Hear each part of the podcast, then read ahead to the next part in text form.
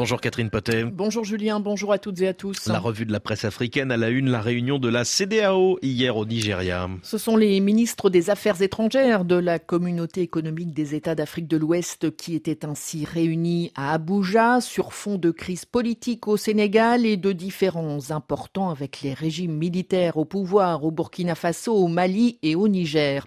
Ce qui inspire à Wakatsera un éditorial mêlant politique et football. Faites du foot à la Cannes à Abidjan, nuage politique à Dakar, titre le site burkinabé qui ajoute c'est le double état contrastant de joie et de peine que vit actuellement la CDAO. À la Cannes, l'organisation sous-régionale peut se targuer d'avoir hissé deux équipes en finale et même d'avoir réussi en attendant le bilan officiel par le biais de la Côte d'Ivoire, l'organisation d'une des meilleures cannes. Mais il ne faut pas pour autant sous-estimer la crise politique au Sénégal. Ouakatsera s'interroge.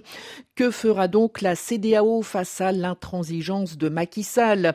L'institution qui a toujours été atone et aphone quand certains de ses dirigeants martyrisent leur peuple et charcutent la loi fondamentale de leur pays pour assouvir leur soif inextinguible du pouvoir.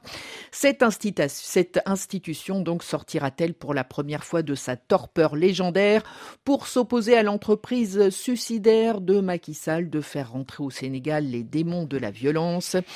Question posée donc par Wakatsera. La CDAO également dans le viseur de la presse au Niger.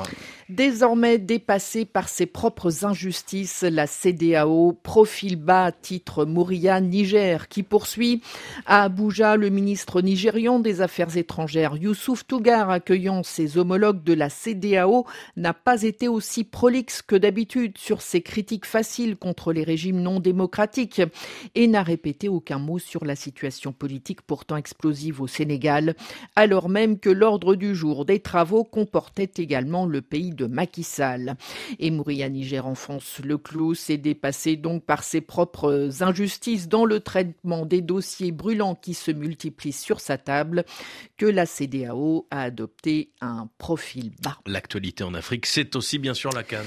Avant la finale Côte d'Ivoire-Nigeria dimanche, l'infodrome donne la parole au sélectionneur ivoirien Emers Faye qui raconte Lorsque j'étais jeune, j'ai gagné la Coupe du Monde U17, celle des moins de 17 ans, en perdant le premier match contre le Nigeria et en le battant en finale, c'est un signe du destin.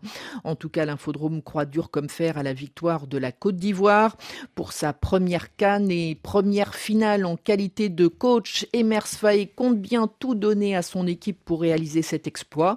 Il sera le second coach ivoirien à remporter la canne avec les éléphants après Yeo Martial au Sénégal en 1992. Catherine Potet, merci beaucoup. À tout à l'heure.